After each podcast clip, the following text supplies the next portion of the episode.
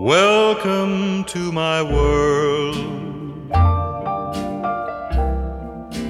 Won't you come on in? 在《绝命毒师》的倒数第二集里面，So 这个时候说，我最好的结局也无非是在奥马哈开一个甜品店的店长。当《Better Call Saul》开拍的时候，其实等于说是把这句话给坐实了。Leave your cares behind. 现在剧组正在编剧，就是他们现在不是那个出不了门嘛，他们就在 Zoom 连线，每天在讨论第六季该怎么 怎么编。built with you in mind.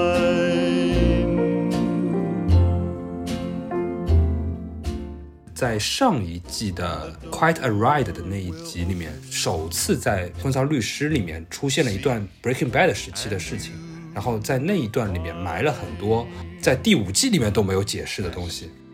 and you'll be given the key to this world 律师给我的感受就是，很多剧的时候，你的剧情已经不记得了，但是，呃，由于它的一些画面、一些摄影，会把你当时的那种情绪给留下来。，with my arms unfurled. 风骚律师我一直很珍惜的一个原因是，就很长一段时间不会再出现一个影响力这么大的正传，再出一个这么好的前传。Knock and the door will open.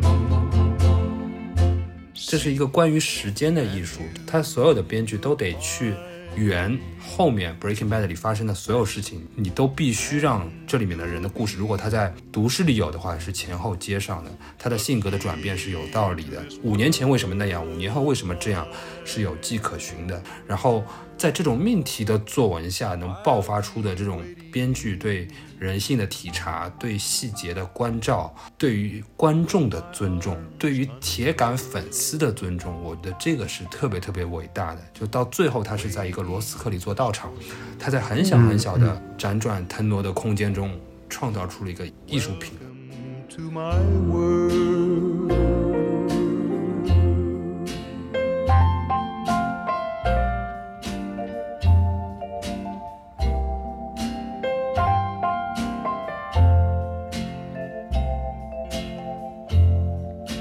《本期节目是《风骚律师》的下集，主播依然是基斯、捞易、重启和陆小鸟。推荐你在小宇宙 App 收听，可以凭借专属邀请码 KLTV 进行注册。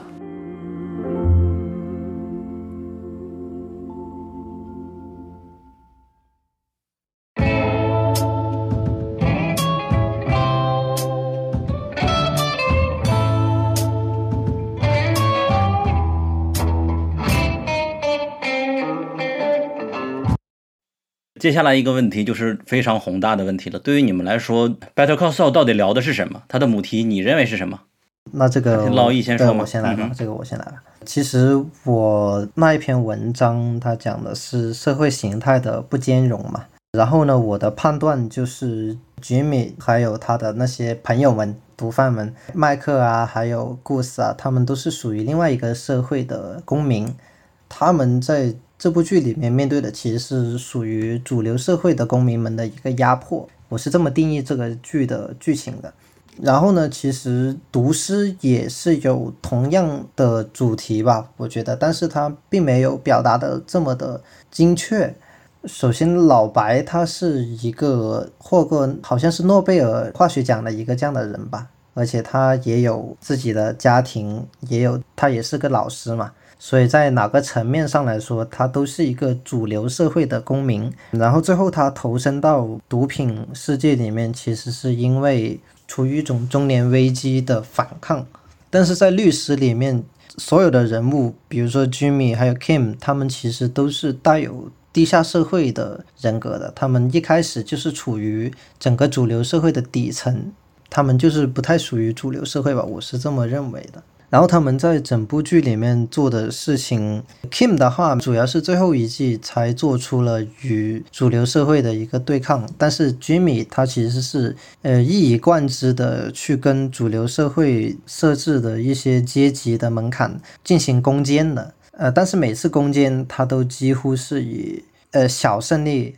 但是大失败告终，为为什么我这么说呢？比如说他用技巧获得了那个老人院的那个案子嘛，就修改了他哥哥的那个法律的文件，他这是个小的胜利，但是呢，他却再一次失去了他哥哥对他最基本的信任，所以我觉得这算是一个大失败吧，就是他永远也不可能获得像他哥哥这样的主流人物的一个正视吧。我先说到这吧，太宏大了，如果只是我一个人讲，会拖得很长。基斯说：“这个更像一个整个故事建立的背景。”对我的观点有点像是说，我其实不太觉得这个剧有有母题，就是说我不太觉得这个剧有一个特别想要在意识形态上去呃去作为宏大母题的东西。就是我自己觉得这其实是这个剧拍的好的地方，就是一旦有一个电视剧让你觉得它有这么一个母题之后，其实它在艺术上是会有折损和乏味的。你就看得出来了，就是艺术性上做的比较好的剧，它很少会让就是所谓的呃中心思想啊这种东西过于的明显，所以我觉得主要它还是讲人物、讲故事的。我其实蛮蛮惊奇或者蛮好奇，就是说。老易，你是这么年轻的一 一个人，但是你会对阶层流动固化在这个 Better Call Saul 里边的表现这么敏感，我其实是非常意外的。因为我我自己其实可能比你大十岁以上，但是我我对这个东西一点都没有那么敏感。就是我觉得，就是说 Jimmy 和 Kim，我的感受是，即便他们俩是低下阶层的人，但是这个剧也仅仅是讲他们这两个个体，就是他并没有把 Howard 或者说 Chuck 或者说是 Rich 这些。人都划到另外一个阵营里面去，就是这种程度的分野是不存在了。所以，他就算有这个母题，他其实也是用一种很微妙的形式来处理的。但确实有很多处点破的迹象，或者至少在杰米看来，这个世界是这样的。最典型的就是在第三季还是第四季结尾的时候，他对那个小女孩、小偷小摸的小女孩讲的那番他的心里话。对。呃，其实一开始我看读诗的时候，高中时期，其实我对这个剧的这些母题啊，还有迹象，其实我不是很敏感。但是毕竟律师算是整个团队最新的作品嘛，他们一定会突出他们最想表达的东西。嗯，呃，就跟他们也会更新自己的理念，让自己的表达更加的明确，或者就不能说是明确吧，就可能是更能表达他的想法吧，就主创们的想法。可能不一定是很明确的，可能也很暧昧的，但是他一定是表达了他们最想说的东西。读诗的话，它主要是受限于它其实还是得追求强戏剧的一个这样的做法，所以呢，它还会牺牲一些它主题探究的可能性。但是在律师里面有一些地方呢，让我产生了极强的警惕性，就比如说他跟他哥哥的这条线是主线嘛。前三季的主线其实也是整部剧的主线了，所以我会特意的去观察查克和吉米之间的关系，还有他们代表的立场，因为他们看起来如此的水火不相容。嗯，然后我就从他们两个身上发现了他们截然不同的立场之后，我再往整部剧往外推，然后我发现其实。读诗也有差不多相差不多相似吧，应该这么说，就是老白和汉克他们之间也有一个这样的对抗性。后来我才慢慢的意识到，其实他讲的是地下社会的这一批人如何的抱团，如何的斗争，但是这一切呢，又是发生在主流社会的这些人的视野之下的，所以我才得出这个结论吧，我是这样想的。嗯，我这里可能稍微补充的一个点是，我刚刚觉得很有启发的是，你提到呃老白和汉克的关系嘛。嗯，那其实因为我自己在刚开始看《绝命毒师》的时候已经是中年人了，呃，我我感受最深刻的一集是第一季的第五集。就是老白在参加他的那个富豪夫妇的生日宴的时候，带去了一包方便面那件事情，这个情节给我的震撼是非常非常巨大的。就是那种中年男人，就因因为他五十岁了嘛，五十岁其实已经没有什么折腾出希望的感觉，就是那种中年男人的尊严的这种。绝望感，以及就是说。在这个地方不匹配，就是完全没有想到别人带的都是这种这个什么名牌签名吉他，我带了一包方便面的这种与阶层脱节的那个东西，其实这也是讲阶层之间的这个巨大的差距的这个点。我觉得它其实是比较能让中年人、中年男性吧比较刺痛的一个点。然后这个其实是我觉得也有点像是昭然若揭的讲出编剧的心里话了，就是这有点像。把母题这一行字，把作业本举起来给你看了，就是这之后的所有的这个老白的一些动力都能够得到解释。然后汉克是什么样一个角色呢？你就会发现，汉克其实在前面四季里面一直是非常非常的 look down on Water 的，就是他认为 Walt 是一个混得不如他的人，远远混得不如他的人，所以。这个所以可能是就是说，编剧引诱观众推导的，就是所以他才会对老白这么好。一旦他发现老白有可能是比自己聪明的多的一个人之后，马上这些善意都没有。这里当然有正义对邪恶了，毒贩当然要得到惩治，对吧？但是这其实是一个在自尊上，汉克感到了一种被颠覆性的被玩弄。就是我原先其实一直看不上的一个中年 loser，没有想到是是这么一个人。对对。我提供一个视角，是这个视角怎么来的呢？风骚律师有个群嘛，一般剧完结了或者这季结束了，我们一般都冷静了。我们这次就想要不要升级一下，因为之前有一个我们 expanse 就是苍穹浩瀚的群，升级成了科幻的群，然后许多科幻的剧迷在里边聊天，还挺热闹的。然后我们在想，风骚律师也是这么大一个群体粉丝的，他应该升级什么样的群呢？这是我在想到一个问题是，到底风骚律师是什么类型的一个剧集？因为电影会有类型片这个说法嘛，然后《绝命毒师》实际上我们可以说它是毒枭题材或者是犯罪题材的，而。律师算吗？我感觉不算。之前重启刚刚也说的是，它是律政剧，或者是贩毒剧，或者是什么样剧，我感觉都不太算。它爱情可能会比其他的许多爱情片还要深刻的多。它虽然说提到了阶层固化，但实际上对我来说，可能提到的更多的是中年危机的问题。这可能也是因为我和第四年纪差不多大的原因吧。这种中年危机能够感受得到，好像年轻人，我不知道你是不是能够感受到我们那种恐惧。比如说到二十八九岁时候会有一次危机，到三十多岁时候好像每年都会有危机。我不知道祭司有没有啊，毕竟这个不展开了，每个人还是不太同的。对，就是你很难说它是一个严格意义上的符合某一个类型片，它更像一个艺术片，或者说艺术性很强的。所以说这个视角也回到最初的问题，就是你们认为它算一个类型片吗？呃，我先来说吧。呃，我认为它是类型片。它因为《风骚律师》和《绝命毒师》，它都是属于，如果你把它当成。电影来看的话，它绝对是黑色电影，呃，也就是它是以人物犯罪为类型元素的一个这样的类型片，所以我对它的定义就是它是一个黑色电影类型片。啊，你好像正好把我刚才忘记说的话补充了，就是我们最后讨论了一下喜欢《风骚律师》的人。应该喜欢什么样的剧呢？想了一下，还是用 Black 吧，就是喜欢黑色电影。然后主角并不是一些 DEA 的人，不是那些光明正大的人，而是这些犯罪的这些人。但是我觉得《绝命毒师》可以是类型片，但《放刀律师》我反而觉得它不算类型片。是不是因为它的主角像杰米和 Kim，其实在整个剧的绝大部分时间里面，其实是在做白领工作，就是他不是在犯罪。其实我觉得这是这个剧的魅力所在，就是就我其实很享受头几季里面的。律师部分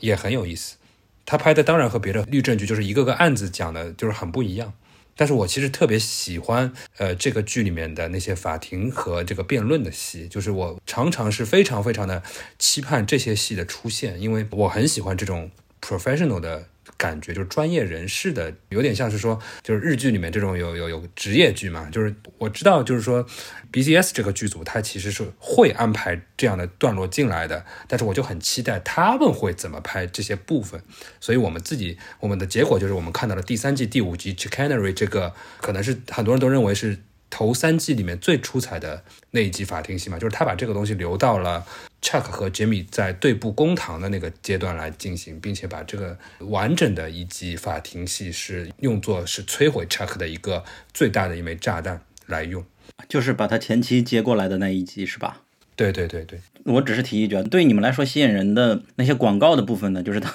创意鬼才这部分呢？啊，这个我觉得是这个剧最大的一个 bug，就是杰米为什么要做律师呢？他应该当 madman 嘛？广告狂人，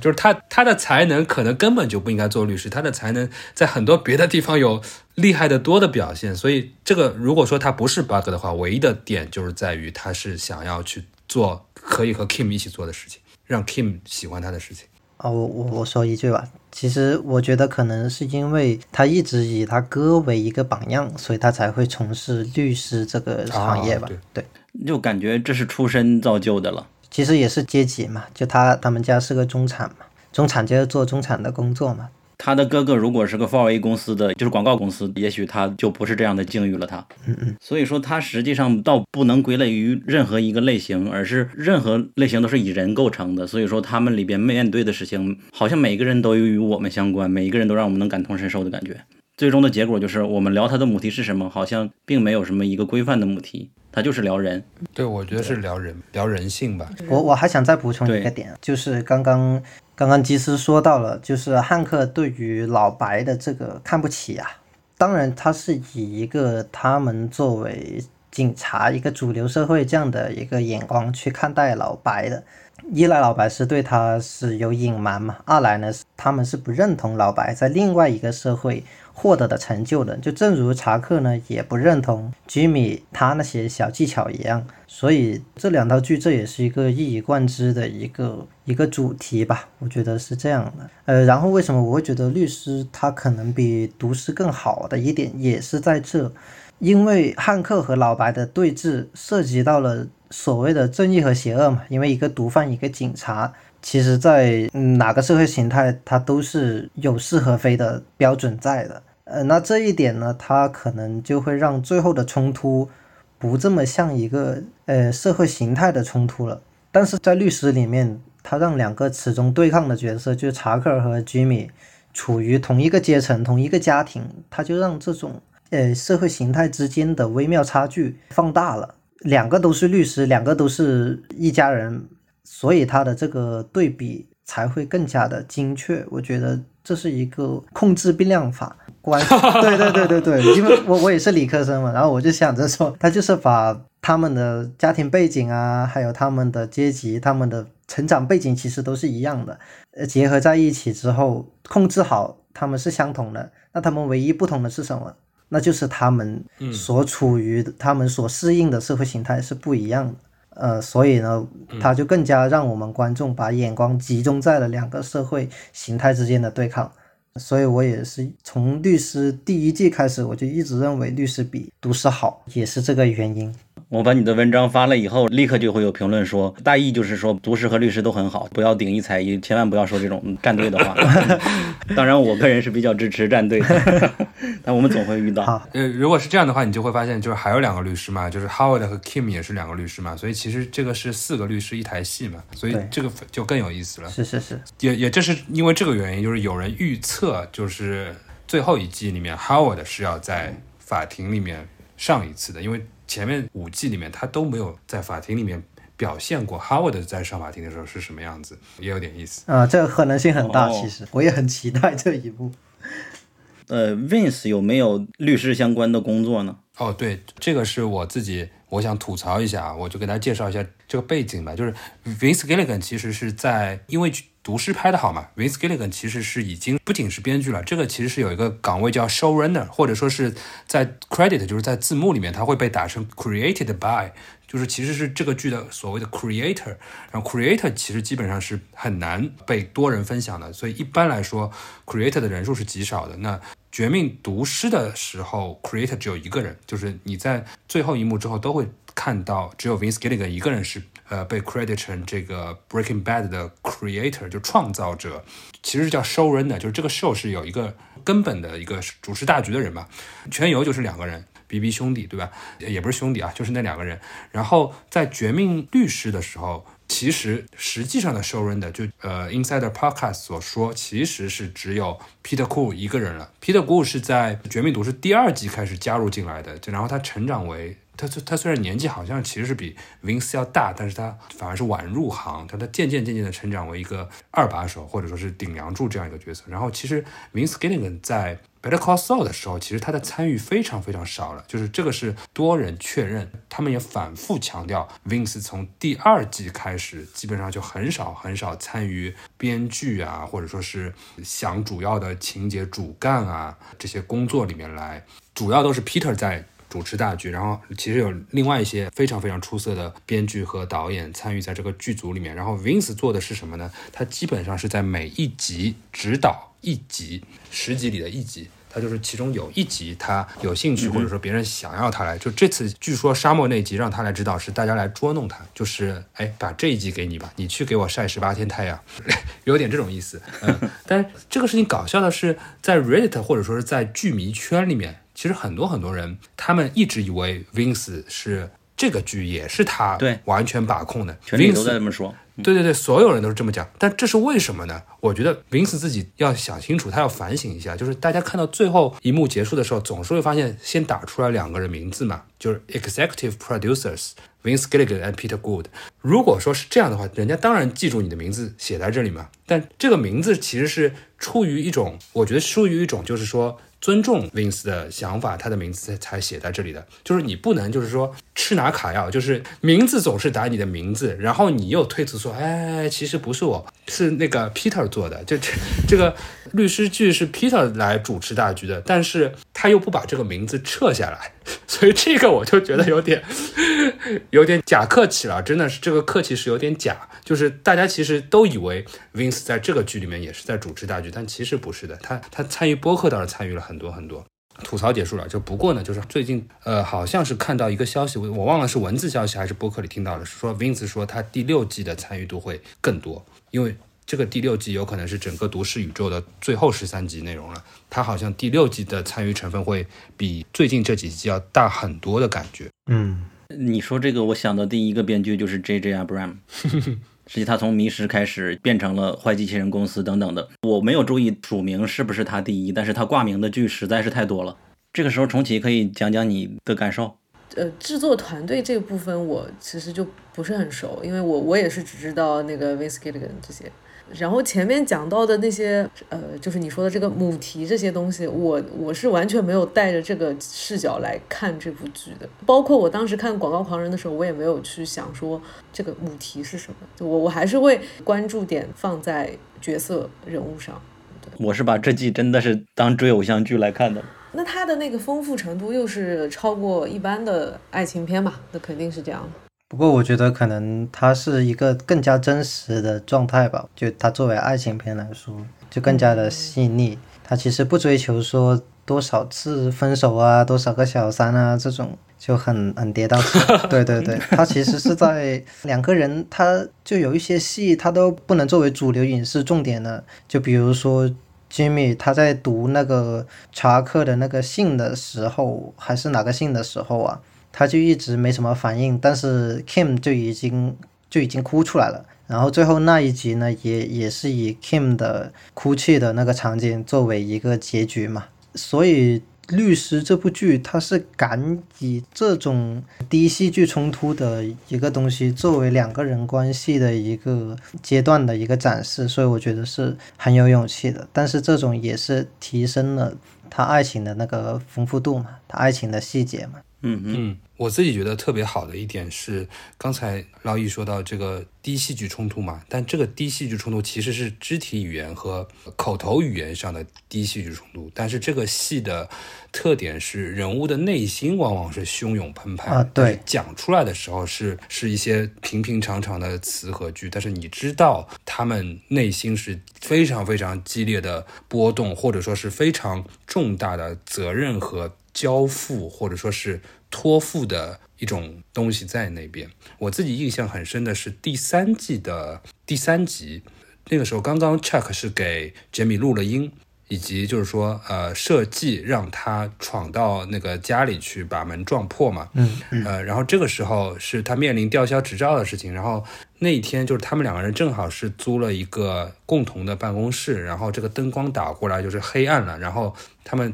突然之间又开始。你借我一支烟，我借你一支烟，然后站在那里，然后正好是有一个构图的镜头是反光的啊啊，那一幕就是背光，Kim 把那个杰米的手牵，对对，背光就是 Kim 把杰米的手牵起来，意思说再难我也帮你扛过去。然后杰米那个时候其实也说了句类似，就是说你我我不值得你这样，对吧？那个时候我是觉得，当时我我记得我好像发了条推吧，大概类似于是，这是我看美剧的历史上最最最最喜欢的一个瞬间，就是哦就是我觉得就是用一句低俗的话来说，庸俗的话来说，就是谁不想要一个 Kim 在自己的人生里？哪个哪个男孩能不想要这么一个女生？此刻许多极客用户明天就改名叫 Kim。呃，基斯刚刚讲的这个，我其实没有太记得很明确的剧情，但是他一讲到那个构图的时候，那个截图立刻就跳到我的脑子里了。这就是律师这个剧，它本身有非常非常讲究，而且非常好的一些美学，就呃，就包括我们前面聊到的那个黑白画面，其实我一开始印象最深的也就是他的那个摄影。等等一些构图，它在视觉上就已经给到了你非常好的一个享受，你会呃很沉浸在那个里面，然后它的整体的这个视觉的这种表达的方式也是会有一定程度的去辅助到它的这个剧情嘛。反正就是你觉得每个镜头都是非常非常的美，所以他给我的律师给我的感受就是很多剧的时候你的剧情已经不记得了，但是呃由于他的一些画面、一些摄影会把你当时的那种情绪给留下来。就是对对对，你你你会记得一些一些 moment，他你会是哦，我当时是是怎么怎么样，呃，包含基斯前面说他那个躲在那个被子里就不敢看，就是我觉得这些细节他会会很难忘，但是你这样的时刻在看其他剧的时候，你反而是不会有这样的经历，你可能就会记得说啊，我就记得那个剧情怎么怎么怎么激烈，就怎么怎么样，就特别的刺激或或很深刻，但是那种情绪的那种东西是不会像律师这样留存下来的，这个是很难得的一点。我补充一个挺好玩的我生活的细节吧，就我有一个学生作品，就模仿了那个律师，就刚刚那个说背光的那个镜头啊。然后很不巧的是，我就被一个风骚律师的那个粉丝发现了，他就问我：“你是不是模仿了 Kim 和 Jimmy 的那个站位啊？” 对，瞬瞬间就被认出来了，就就这就说致敬明他的那种构图啊，那个美学啊，有多么的令所有观众印象深刻。从此你的人生就有了一个污点，然后慈善基金会就不给你奖学金了。对。下面倒数第二个话题就是 Better Call Saul 的特殊性。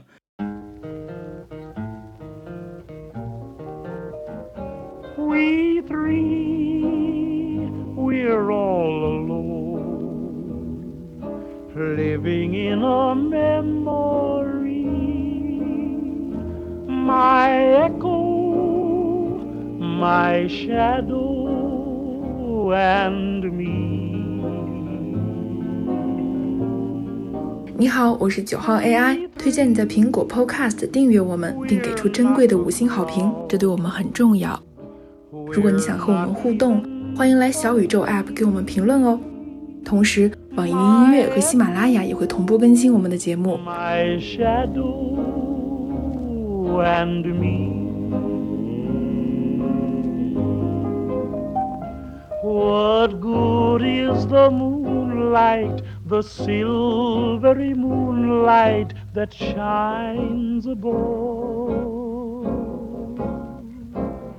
I walk with my shadow, I talk with my echo, but where is the one I love? We three will wait for you, even till eternity. My echo, my shadow, and me.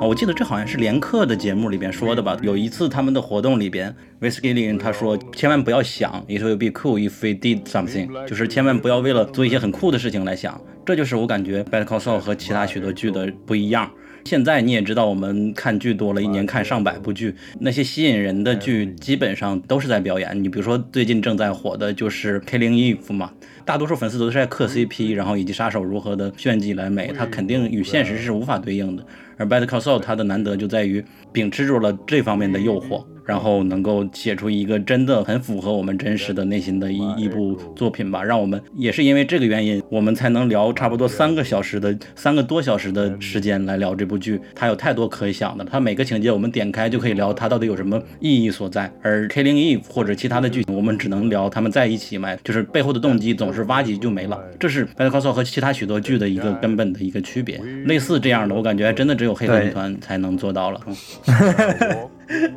我想说的是，无论是毒师还是律师，它整个电视剧的宇宙啊，它是可以形成一个闭环的。就毒师当年，大家很多人都担心他会越拍越长，就他干掉一个故事之后，又来多一个 boss，他就继续干继续干，然后越来越牛逼，越来越开挂。但是主创就没有这么干，他在第五季的时候就就让老白就进入了另外一个困局，然后瞬间他自己就玩脱了，之后他就走向了结局嘛。呃，律师呢就更加无法一直续命，因为他的结局已经是知道的，索尔的结局是知道的，所以他是不可能无限的延长的，他只能在这个框架里面形成一个闭环。所以我们看这部剧的时候，我觉得是挺放心的，就不会怕像迷失那种啊，就最后搞两个神出来就解释了所有的那那些剧情的 bug，这种我觉得真的是顺拐嘛，编剧的术语顺拐。那我是不会担心风骚律师出现这种问题的，我是挺放心他们能够形成一个完美的闭环，然后给我们这些追了他这么久的剧迷一个完整的交代。我觉得这是。整个系列的一个特殊性啊！如果 Vince 听到了，希望能打你脸。我觉得其实美剧不烂尾还挺难的，因为它这是这个机制决定的。就是我成功的标志是我又获得续订，就是原先它的这个机制是这样的。然后它其实会使得编剧做出为了续订而不是为了把故事讲正确的结束而所做的一些决定。它本身会导致大多数剧都是拍错了的。是的。对，行尸走肉，所以其实就挺难的。包括说我们很多人都觉得很多剧的第一季就是最好看的嘛，大多数剧都是第一季最好看。包括说让我开始看美剧的那个剧就是《Prison Break》，我后来回头来看，就是后来那几季都是一季比一季没意思。这个最典型了。但是这一套机制在现在很多这种限定剧就一季就结束了的这种，对，所以它嗯，我我觉得现在美剧它也是就很多很多细分嘛，就有一部分仍然是像你说的，就是以续订为那个，就就一直拍一直拍，然后有一部分可能就是限定剧，我一季六集八集十集就把这个故事给说完，然后我就我就去拍别的。现在的那个细呃细分的会比较多。嗯，对，现在这是一个优点了，就比如说《雪国列车》要拍剧嘛，以及朴赞玉他上。上次拍的女鼓手就是觉得一个两小时的电影时长无法承载，现在拍一个六到八集的一个精品剧，名导也是越来越多了，他们都是有这种想法，就是想拍一个故事。我觉得最典型的还是《大小谎言》系列吧，他们就是想把某一个议题给说的明白。最近新出的这个《美国夫人》也是一样。嗯，是的，嗯，然后我我这边有点想展开，就是讲讲我的想法，但很有可能是不对的。就是我到我到很晚我才知道好莱坞有多大，就是好莱坞的演员多到什么程度，以及就是真正出名的人在好莱坞所有混好莱坞的人比例当中小到什么程度。就是当我体认到了这件事情之后，我就能理解。为什么当一个剧火了之后，那么多人，那么多人想要让我这个剧组明年还有，明年还有，明年还有，不要解散，因为成功实在是太难了。这是我自己一个很真实的感受，然后他甚至可能能解释一些别的事情，就是有时候你会感觉就是有的剧烂尾或者写的越来越天花乱坠嘛，就包括说你回头去看《寻妈记》的结局为什么要那么写，我的感觉是其实每个人都想变得不一样，每个人都想超出别人的期待，就我不要被你们说中，我不要被你们猜到，你以为我我最后就是老妈就是最后一集的这个人，偏偏我不要，我要把他写死。就我我的感觉是，他其实形成了一些怪圈吧。就是说到最后，其实很多人的心态是。不一样了，就是不是说完全我想要把这个作品给做好的那个心，包括说其实 Vince Gilligan 他其实有时候讲过，就是 Breaking Bad 的命运其实是很其实很命运多舛的，就是包括说老白最后在拿最后一次艾美最佳男主角的时候，他其实好像也讲过，就是 Breaking Bad 的火其实是拜 Netflix 所赐，就是如果没有 Netflix 让人可以在第五季之前连看前四季的话，他最后根本没有人知道这个剧是这么好的。所以其实这真的是一件非常机缘巧合的事情，它是有一个非常机缘巧合的东西出现了，就是 Netflix 这种东西出现了之后，它才拯救了以前根本在一些小电视台里面没有人看到的这些剧，因为 AMC 好像也是一个付费的台嘛，所以看它的人其实很少很少。它前三季没什么声响的。我想补充的一个点就是，我觉得《绝命律师》就律师这个剧，我觉得它特别难能可贵的一点是，就是其实刚刚那个呃捞毅已经说了，就是他是是在一个限定的框架里面写命题作文，他已经是主要人物是有结局，麦克和杰米是有结局的情况下，他来写限定作文。然后我发现他这个限定作文竟然比有更大自由度的片子写的更好、更精彩。甚至有些就是有宿命论，就是包括说有人开玩笑说，麦克的所有情节都让人感叹，最后他居然是被 What 这样的人杀掉的，太可惜了。就是 这个是有点像是说，这是一个关于时间的艺术，他所有的编剧都得去。圆后面 Breaking Bad 里发生的所有事情，你都得在同一个逻辑里面把它说圆，你都必须让这里面的人的故事，如果他在读诗里有的话，是前后接上的，他的性格的转变是有道理的，他的五年前为什么那样，五年后为什么这样，是有迹可循的。包括说现在的一些人物关系，他在读诗里面其实人物关系和现在有很大区别，这些都得解释。然后在这种命题的作文下，能爆发出的这种。编剧对人性的体察，对细节的关照，对于观众的尊重，对于铁杆粉丝的尊重，我觉得这个是特别特别难能可贵，或者是特别特别伟大的。就到最后，他是在一个罗斯克里做道场，他在很小很小的辗转腾挪的空间中创造出了一个艺术品，我觉得这个是特别特别了不起。嗯。你们总在说结局已经预定了，我总想最近火的那个漫画，就是一百天后死去的鳄鱼。哦，嗯，其实它这个有点像那个星战前传嘛。我我作为一个星战粉呢，我我还是觉得这种体验，我当年小时候就很喜欢很喜欢那个星战前传三安娜金黑化的那一集，我就觉得这种宿命论其实。必须是有一个比较有影响力的正传，他才能提供出这种感觉的。所以《风骚律师》我一直很很珍惜的一个原因，是因为就很长一段时间不会再出现一个影响力这么大的正传，再出一个。这么好的前传，呃，我之前其实是看到真的是有这样一篇文章的，它是列出就是美剧史上最伟大的前传。就我当时就在找这个《风骚律师》在第几名嘛，后来发现在第二名，就是超过它的只有一个《The Simpsons》的一个东西。嗯嗯，就这个我不太熟了，反正是也是动画片嘛，就说明真人的里面它已经是第一位了，所以这个东西已经稍微有一点点公认了。对对，而他没有拿艾美奖，我感觉一个很大的原因是看的人太少了，就审美疲劳的感觉吧。呃，就是对真正的影迷也好，剧迷也好，艾美奖、奥斯卡这些奖项，它很多时候是不太能说明什么问题的。对，而且我想说，现在艾美奖它的左翼人士可能比较多吧，这是我的一个小小的看法，所以他可能会对表达左翼观点的一些影视作品会表现出青睐。但律师，我认为它是个右翼电影，它是宣传，其实它不能说宣传，它的主题其实是有宿命论的，所以我觉得可能这也是他一直没有在艾美奖上面获得更高的评价的一个一个原因吧。嗯，这个祭司赞同吗？哦，就是我想展开讲的是。我觉得可能它和奥斯卡是一回事情，奥斯卡也不是总是选出来最好的演员、最好的剧嘛。我觉得艾美奖也也是这样，就是它也是照顾大众化的。就像就是其实呃就是全全游的最终季，大家都知道其实烂尾烂掉了，但是它仍然占了女配四个名额，它都不给 Ray s e h o 嗯,嗯 所以我自己觉得这些已经没有意义了嘛。他女配四个名额里面，甚至有一个是只在城堡里面喝酒。看着窗外的一个角色就是瑟西嘛，所以这个其实已经非常的可笑了，就是已经，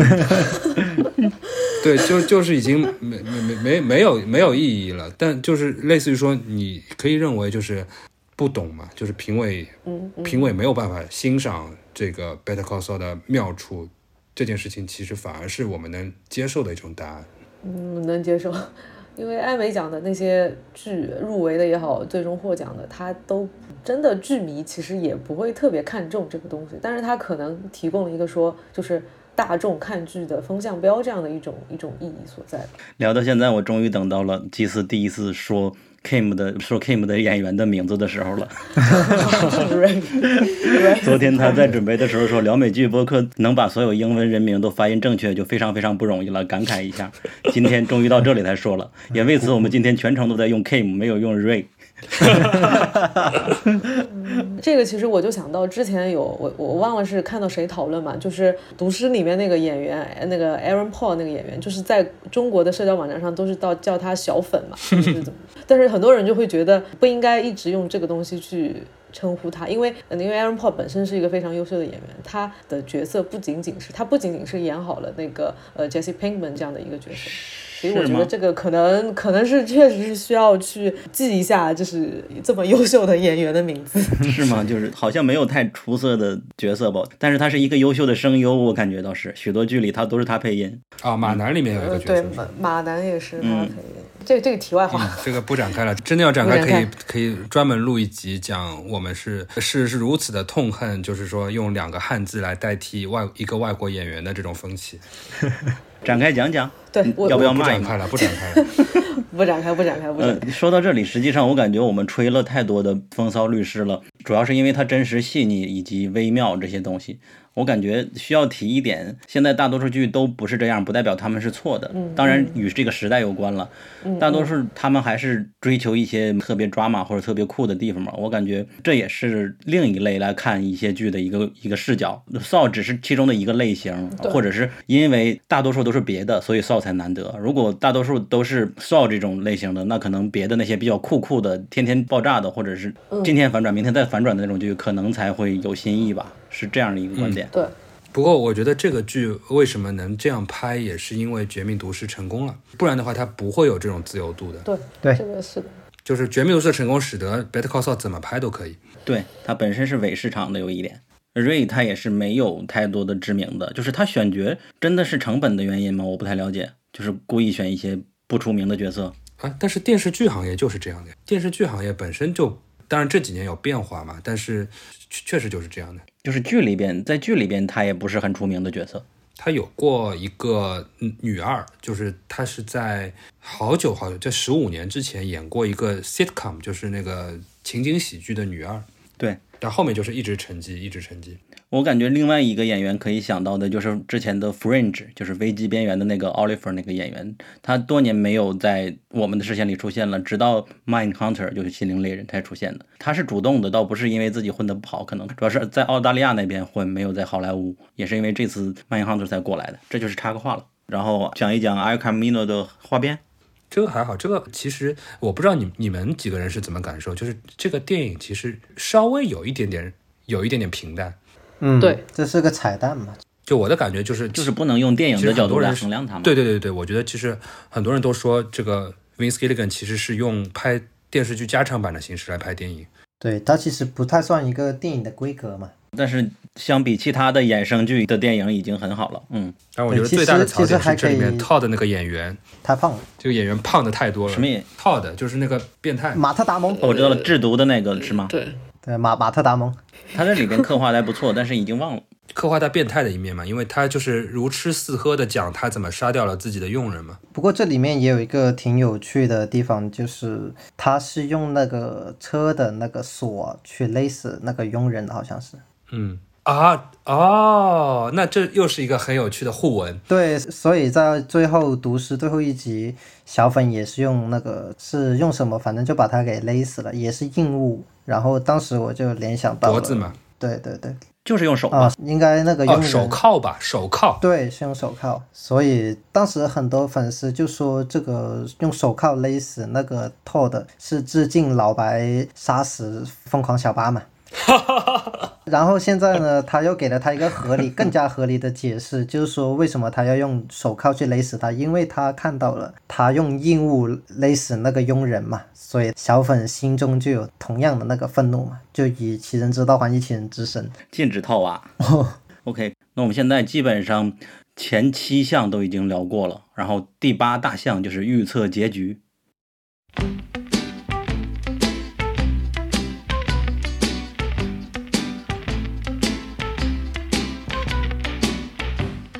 你好，我是九号 AI。我们的微博和微信公众号都是英美剧漫游指南，但分工有所不同。微博会发布新鲜的英美剧资讯和我们第一时间试看过的所有新剧的速评，微信公众号则只会推送我们认为非常好看的剧集推荐。另外，我们还有播客听众群，入口可以在公众号后台回复 E I C Cast 获取，拼写是 E I C C A S T。So I just lay back and laugh at the sun, cause I'm in shoo shoo shoo, shoo shoo shoo, shoo shoo shoo shoo shoo shoo, sugar town.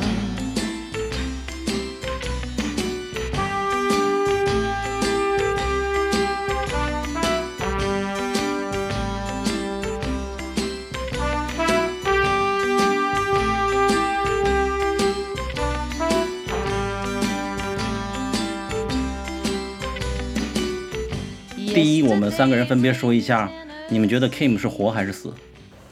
这个 我认为是活的。我也认为是活的。重启呢？我其实没有太去猜结局会是什么样的东西。我不是很介意一个剧它怎么样结束了，就是我觉得不要太过于离谱的话，我好像其实都都还好。对，我的心态也是这样，就我相信编剧会给一个最好的结局。至于这个结局里面，我没有说我一定要谁死或者谁活。对对对，只要他能够自圆其说，其实就很不容易。我觉得，因为我从这季的第一集开始就在群里说，Kim 应该会死的，应该会死的。然后重启就说你不要说了，你闭嘴，我想给你禁言。没有，我我在那个时候还没有意识到那个 Kim 有可能会死，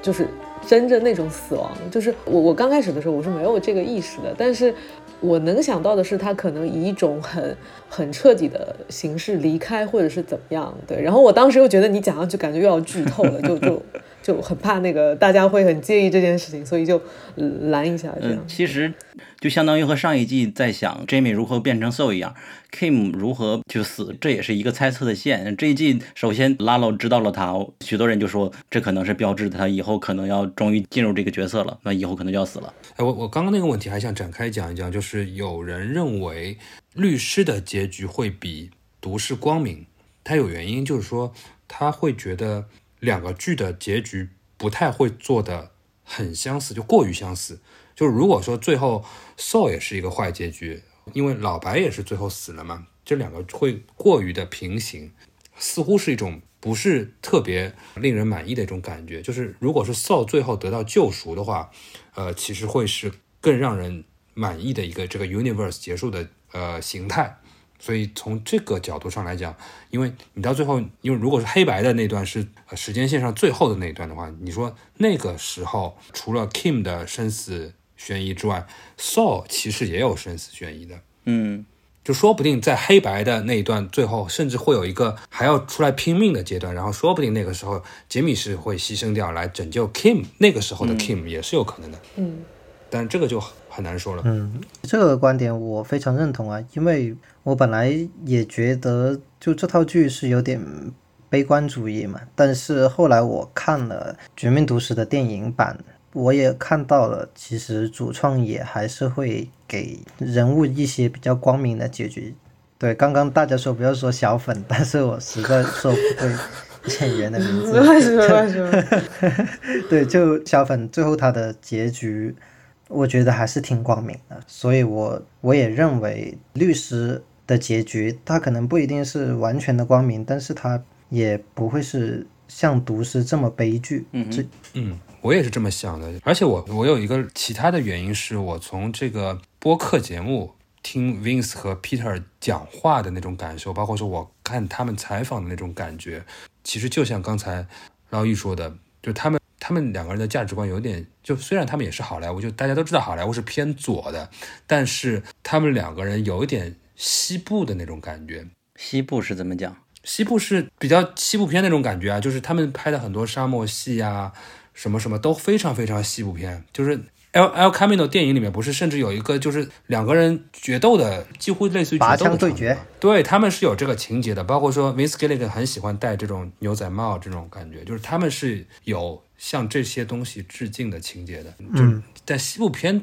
这种东西在政治的光谱上，其实在美国是偏右的，偏美国的。传统的那种感觉，就美国的传统价值观其实是偏右、偏共和党价值观的。然后那种东西里面特别讲究正统，就是所谓的正统，就是好人有好报。嗯，是的，是的就是他们两个人的价值观比较像这样的。然后，其实你回过头去看《律师》这个剧，因为之前其实大家一直会喜欢讲啊，什么时候开始变成 Saul，什么时候开始变成 Saul，大家在等他变成坏人嘛。但是你现在第五季都结束了，其实相当于说大概是六十三集里面已经五十集去掉了。到这个时点上，其实杰米仍然很接近第一季开始的杰米的道德标准，非常非常接近。然后全剧只剩十三集了，然后你这个时候你会发现，其实杰米的变坏和老白的变坏不是一种坏，嗯，嗯嗯，它是一种不同的东西。所以我觉得杰米这个人物的命运，其实他不会和老白一样是重复的，嗯，他到最后可能会有一个比较西部或者说比较伊斯特伍德的这种东西会出现。OK 都 OK。下面就聊每季的开头的黑白剧情，也就是 Jamie 在隐姓埋名的阶段所遇到的一些人，直到本季终于被人发现了，想要逃跑，结果最终决定打算硬刚一下嘛。嗯，就这里边提供了一些呃哪些我们没有发现的线索吗？我的感觉是，这个黑白的这个剧情，其实它是和整个剧的大结局是关联的。就是你可以把它理解成它是连续的东西，只是分在每个季的一开始给放出来而已。是，所以它本身都是这个《绝命毒师》宇宙的最后一段戏。按照时间顺序，它是先是 Better Call Saul 的彩色部分，然后接下来是发生《绝命毒师》的完整的部分，然后再接下来是发生 El Camino 的那一部分，最后是这段黑白的。那后边你说是不是再出一个大电影？我觉得不会出了，我觉得最后其实可能会是这个黑白黑白的演着演着变成彩色了。Reddit 里有没有通过这些黑白的剧情来预测律师的有有有有有，我觉得 Kim 在不在？我觉得我觉得最重要的应该是这个 Cinnabon 的店，就是这个甜品店是在奥马哈的，就是曾经就是说那个在《绝命毒师》的倒数第二集里面，就是在地下室，在那个 Ed 就是那个帮人消失的那个吸尘器店的。老板 Ed 的地下室里面，就是老白和 Saul 两个将要被消失的人碰头了嘛。那个时候，老白已经癌症复发了，但是他还妄想着要复仇，去夺回一切。这个时候，Saul 就让他脑子清醒一点，就是所谓的 face the music，就是说现在你已经是很糟糕、很糟糕了，你根本想也不要想去复仇了，就是你做不到去杀掉 Jack 的。他这个时候说：“我我最好的结局也无非是在呃奥马哈开一个甜品店的店长。然后当 Better Call Saul 开拍的时候，其实他们编剧其实是等于说是把这句话给坐实了。当时说了那样一句台词，干脆就把它坐实了嘛。但是这里有一个点是在于，奥马哈是内布拉斯加州，好像是啊，我有可能说错了，就是内布拉斯加州的一个城市。这个城市最有名的，这是巴菲特在的地方。巴菲特每年开他的伯克希尔哈撒韦年会是在这个地方开的，但是它是美国中部的一个很小的城市。然后这个剧在设定 Kim 的来源的时候，就是他是从哪里出来的时候，他把 Kim 设定成一个出生在一个内布拉斯加州和和哪个州啊？我有点忘记了，就是就是在这个奥马哈附近的一个女人。然后其实前四集其实很少很少讲到 Kim 的过去，唯有的一个提及是在他去第一次去 Striker Coakley 面试的时候，就是有三个 Striker Coakley 的合伙人去跟他面试，然后讲他的过去是怎样怎样怎样怎样。他提到一句，就是我一开始是在那个小城，他曾经觉得如果不走出来的话，他的结局就是跟呃那个超市的还是说加油站的那个男人结婚过一辈子。但是到最后就是这一段说了一句很酷的话，叫做 Rich 就问他说你要什么，然后 Kim 说我要 I want more，就是我要更多。就是这个当时这段剧可能是展示了 Kim 这个角色的野心嘛，但是他后来就是 Kim 其实变得越来越复杂，但是那个时候其实是说，哎，他出生的地方其实是离 Omaha 是很近的，也就是说，Jimmy 其实最后那个角色是叫 Jean，就是 Jean 在。逃亡的时候，他的这个地方其实是离原先剧中所说的 Kim 的家乡很近，所以这件事情其实本质上是给了剧迷非常大的遐想空间。就假设说，在整个 Breaking Bad 的这个期间里面，Kim 是活着的话，那所有人就有理由去期待最后在黑白这一段，他们两个人是有机会重逢的。那这个东西其实，我觉得本质上。我自己的一个猜测是，大概率剧组是不会让剧迷在抱以这么大的希望的一件事情上失望的。就是我觉得这个剧组是会让 Kim 活到黑白这一段的，他不太会让 Kim 在前面这一段就死掉。这是我自己觉得《Better Call Saul》这个剧组和。寻妈记剧组的区别。你你今天你今天你今天怎么回事？怎么总拿它跟这些？所以说最终主要是为了发泄一下寻妈记的痛恨，是吗？还 好还好。没有我我我我觉得他，我觉得基斯说的应该是，也不是说跟这些喜剧比，只是说这就还说回到那个美剧那一个风水岭，就是。前后的一些剧作的创作，一些东西其实还是还是有在发展，就是不不不是很一样。而且凭这个律律师这样一个很擅长精打细磨的这种，而且有这这么好的水平，在他的确让观众失望的可能性蛮小的。嗯，这么一说，阿尔卡米诺就是有一点满足粉丝这种意思了。有的，难道 Kim 也要满足吗？那我感觉有点还是回到那句话了，你应该可以找到更好的，为什么呢？何必呢？这这是属于 bug 了，我觉得这个有点属于 bug。但这种你你也可以把它套到一个非常俗的一个语言体系里面说这是真爱。但是我至少可以说这个是真爱那个立方，对吧？这个是真爱平方，真爱立方。就这个真爱，比起我在别的爱情剧里面看到的那，比如说是呃《寻妈记》里面这个 Ted 和 Robin 那种感情，就是我觉得这个要精彩无数倍吧？可能这个要么剪掉算了。呃，Gain 在那个黑白剧情里多少岁了？我觉得不会太大，不会太大，不会太大。就是我觉得，但头发已经特别，但这个有可能是打扮过，或者说是憔悴造成的。但确实这里有一个非常好的点是在于，其实这地方没有没有明确的讲他离那个逃亡到底过了多久，就是他其实可能过了四五年都是有可能的，从来没有仔细的讲过那一年是哪一年。这个其实是蛮蛮巧妙的一个点，就是他其实留了很多可能性。然后这里我想。回过头来补充的一个点是在上一季的第六集还是第五集啊？就是叫《Quite a Ride》的那一集里面，他首次在这个《风骚律师》里面出现了一段 Breaking Bad 时期的事情，然后在那一段里面埋了很多在第五季里面都没有解释的东西。就是一开始是他在逃亡之间在收拾东西嘛，然后从墙壁里面敲开来去把一个盒子挖了出来。就是 Saul 那个时候在他办公室里面，然后呃跟 Francisca 是许多钻石对道别啊钻石嘛？他他其实没有拍到里面是什么东西，盒子挖出来有许多钻石底下掩盖了他要找的东西。对，但是他应该没有拍清楚吧？这种东西都是给以后就是说留解释的东西。嗯，就是有的人说这里面有和 Kim 相关的东西，就这这都是随便猜嘛。就是现在剧组正在编剧，就是他们正在用 Zoom 编剧。就是他们现在不是那个出不了门嘛，他们就在 Zoom 连线，每天在讨论第六季该怎么怎么编。这这是这是他们最近两集播客里面讲的事情。想偷听？嗯，Zoom 这种聊天的声音泄露的问题怎么办？不会不会不会，不太可能就泄露到他们这种身上。然后就是那那个里面有一个剧情是说，首先就 Francisca 道别的时候，有一个比较讽刺的，就是专门用来讽刺的是 Saul 在他的很多很多的。美金当中只抽了一小卷给他，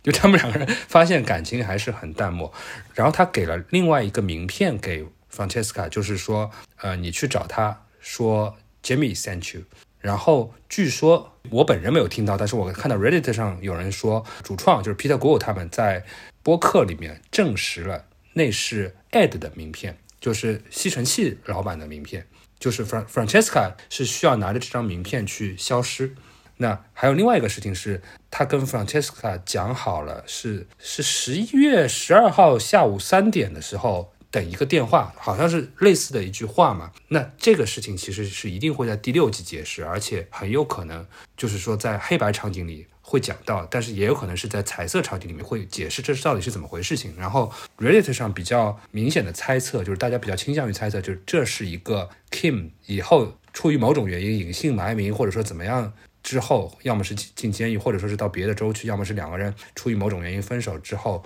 约定的一个一年一度的和杰米去接头的，或者说是打电话问候，或者是怎么样的一种方式。就是现在剧迷的想象大概是这个样子，也就是说，可能他会在黑白的那一段里面又呈现出某一个这样的日子。嗯，每年出一次海，半年见一次，差不多。这个最后一集要承载的东西太多了。是太多了，我有点替他们捏一把汗。啊，呃，然然后刚才小蒋是说，呃让我讲讲，就是说感觉就是有点揪心的地方，对吧？就是就因为现在只剩十三集，因为他们已经预告了，呃，还剩十三集，所以我自己觉得其实还是替他们捏一把汗，因为现在要拍起来的事情实在太多了，就包括说，呃，Saul 不是有有另外一个助手嘛，就是库比还没有出现，就是那个演员其实是呃美国非常非常著名的一个单口喜剧大牌 Bill Burr。就是他还没有出现，然后他其实本来在第五季是该出现的，就是第五季里面有一个角色是，那个人是 Bill Burr 吗？对，他在演啊毒师的时候很瘦，完全，我天的，对对对对什么对。然后第五季的时候有一集是回到美甲店，美甲店里面他们去找了一个人去抓 Kevin 的小辫子嘛，他们找了一个私私家侦探，然后这个人是，其实我不知道这个梗啊，是好像是一个游戏里面的一个著名角色叫 Trevor，就这个演员是在一个赛车游戏里面演了一个叫 Trevor 的著名的角色，就是这个演员。哦，我以为是 GTA 五的那个吹拂啊，对对，就是就就是这个，就是这个，就是我说的这个。哦哦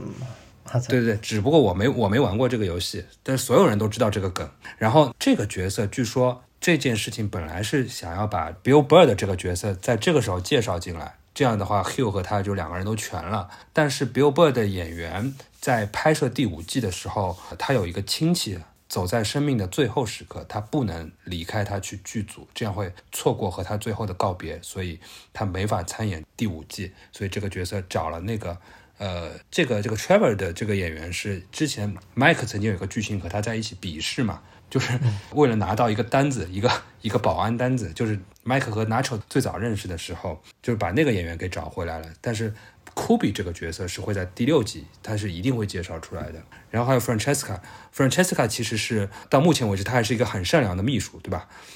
但是她到《绝命毒师》里面是变成了完全不一样的另外一个感觉。还有卡迪拉克，就是现在这辆车什么时候出现？是谁给了杰米？是拿这十万块钱买的吗？现在还没有讲。然后这个办公室还没有租。然后毒枭那边还有很多 Tuco 啊、Hector 这边的事情，还有好多好多剧情要串起来。然后最重要的就是他得把 Nacho、Lalo 和 Mike、Gus 这几件事情讲出来。那他到底是放在比如说第十第十一集还是第十二集讲完？这个就看编剧大概是怎么想了。但是他比较重要的是，他他需要让所有 Breaking Bad 里有的人在《绝命毒师》里面有一个完全符合的一个命运。然后他又要给所有 Breaking Bad 里面没有的人一个他为什么没有在 Breaking Bad 里的一个理由，所以我觉得这题真的是非常非常难解，要讲的非常非常远才行。然后现在有一个难点是，由于在那个疫情嘛，美国现在是根本没有办法开拍这些东西，所以我们可能要等很久很久才能看到。因为原先好像是说二零二一年是想要预定播出的，但是现在我我感觉其实是几乎不可能在二零二一年看到了，我觉得大概率最早也要二零二二年才能看到了。然后很多人比较担心的是这个 Mike 的演员嘛，Mike 的演员今年七十三岁，Jonathan Banks 今对呀年七十三岁，之前只担心麦克的演员能保重，现在我感觉全剧组都要保重。确实老人好，老人好像是新冠病毒是比较比较吃紧的。然后其实还有一个演员是那个 Hector 的演员，就是丁丁的演员，但他、他这个演员今年已经八十岁了，就是看不出来他八十岁了，因为他前两年还在还在演这个演 Hector 的四十岁时期，所以非常非常的厉害。对，这两个演员都很厉害。，对但 Mark Margolis 就是这个 Hector 的演员，呃，理论上说不出现也是 OK 的，就是第六季他不出现问题不是特别大。Mike 是不行，他的老年班真的，Mike 一上来就是各种体力的，都是体力活。对，所以我其实觉得这一季居然编了那个沙漠那一集，我其实还是挺意外的。这个他们也真下得很手啊 对。对对，而且是大夏天的，在这么沙漠里拍个十八天，可能是 Vince 说你们搞我，我就搞麦克。差不多结束了呢，两点。我觉得大家可以预测一下别的结局嘛，哦，Natural 的结局，是他要被拉洛复仇嘛？就是因为拉洛很明显发现就是他逃掉了嘛。对，一个最不可能的就是还是在同一个夜晚，然后那时候回去再把拉洛给做掉，拉洛直接被 Natural，非常省事儿的一个编剧方法。还有霍华德，其实刚刚也提到，他可能会在法庭会上一场法庭戏嘛。我还蛮期待法庭戏的。其实我觉得霍华德他可能会是 Kim 离开 Jimmy 的一个导火线吧，这这也是我的一个推测。嗯，就是很多剧迷原先都以为、都认为啊，就是 Kim 会离开 Jimmy，但是现在最新的这一集之后，就是最后是不是是这样都很难说了。因为因为 Kim 并不是就是说要嫌弃 Jimmy，他现在是跟他一起干事业了。我倒不太在意他离不离开他，只在乎 Kim 的下一份工作是什么。我想提一种很意外的可能性啊，就是其实大家以为 Howard 好像呃在 Breaking Bad 里面不出现，是因为他和这个圈子没关系了嘛？我觉得说不定会有非常意外的事情，是 Howard 其实是会死亡的，就这也是一种可能性。我这一瞬间就想到了他口吐白沫躺地上的场景。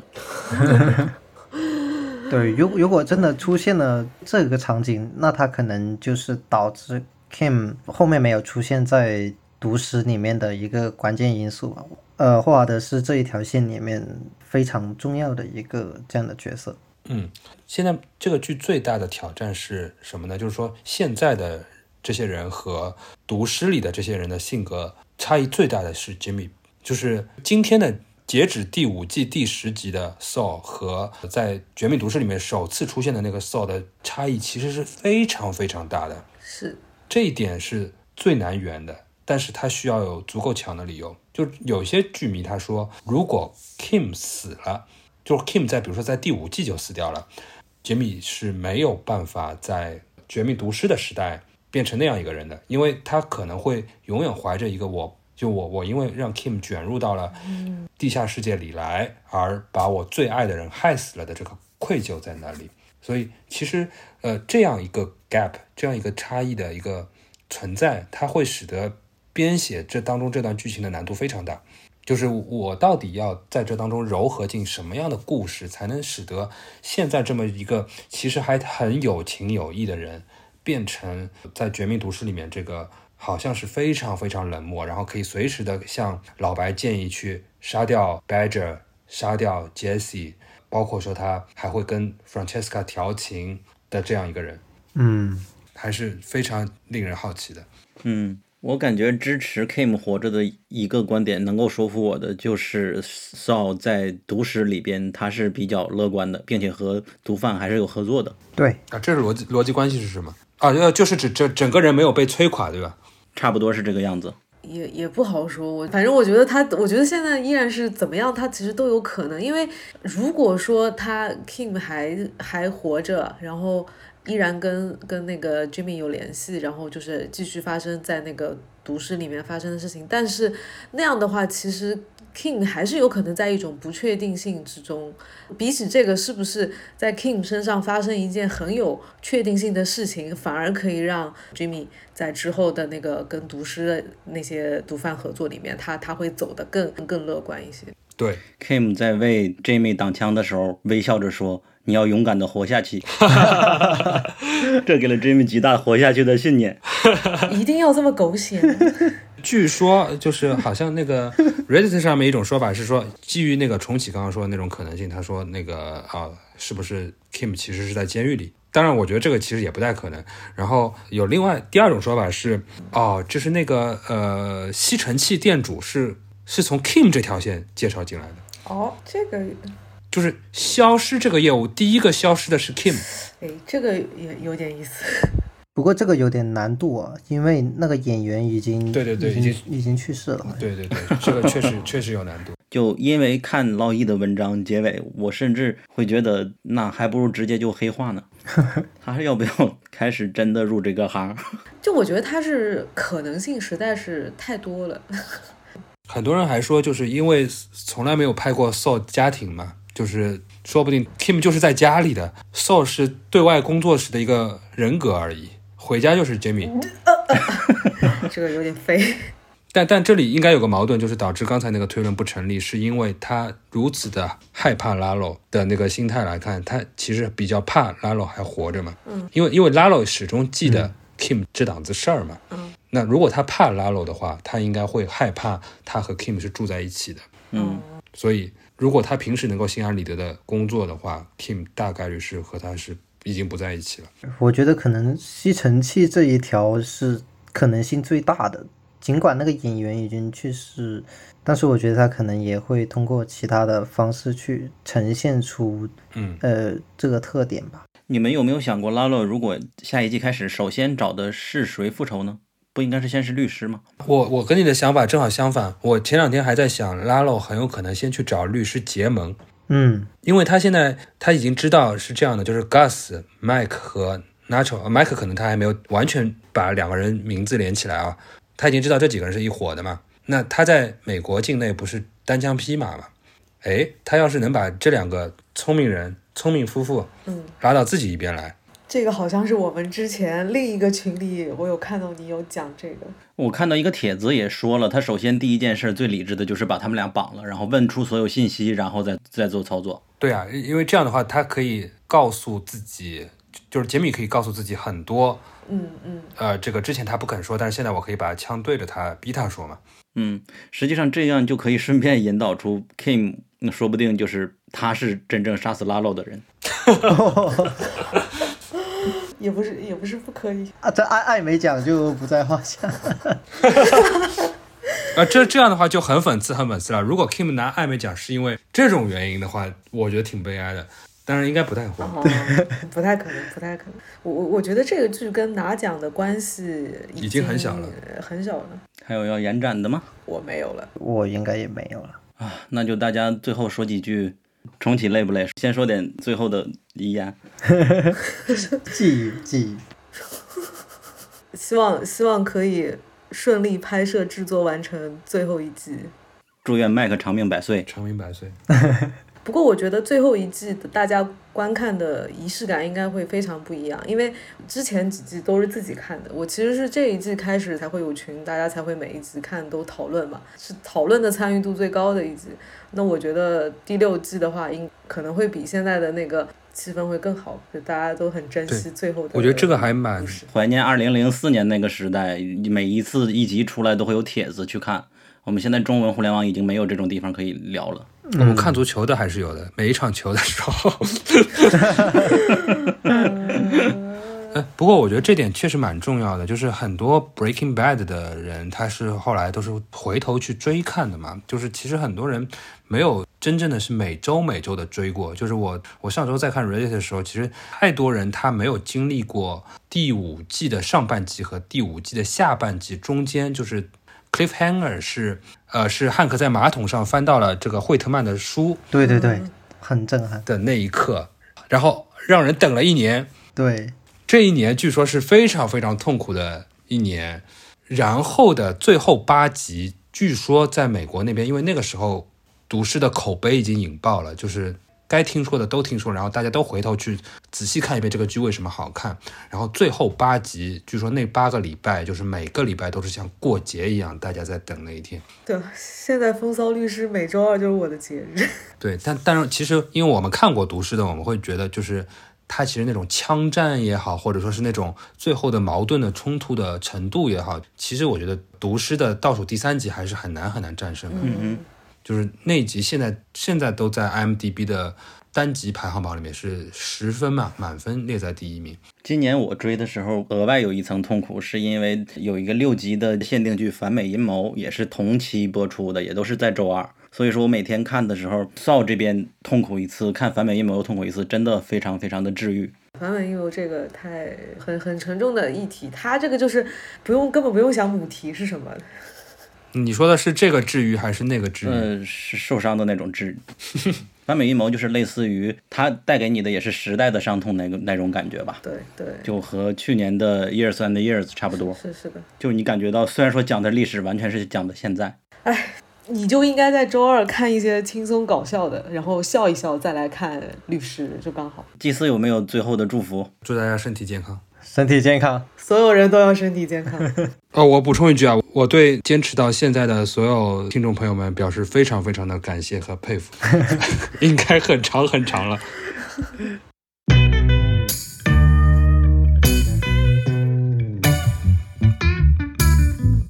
最后几句话就是，大家听完我们节目，如果还意犹未尽的话，推荐你们去隔壁的联客听他们是怎么样来聊风骚律师的，联合的联，客人的客。然后另外一点，期待祭司来年每集真的能讲讲。嗯，再就是推荐大家关注捞艺的公众号亚文号娱乐。重启，希望重启以后多跟我们录几期播客。今天是第一次合作，感觉你好能说呀，女版 Barry。然 后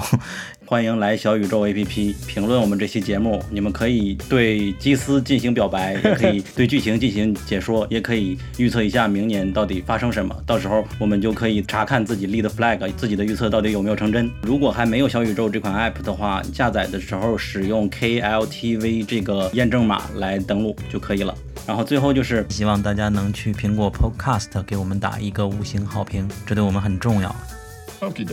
谢谢大家的收听。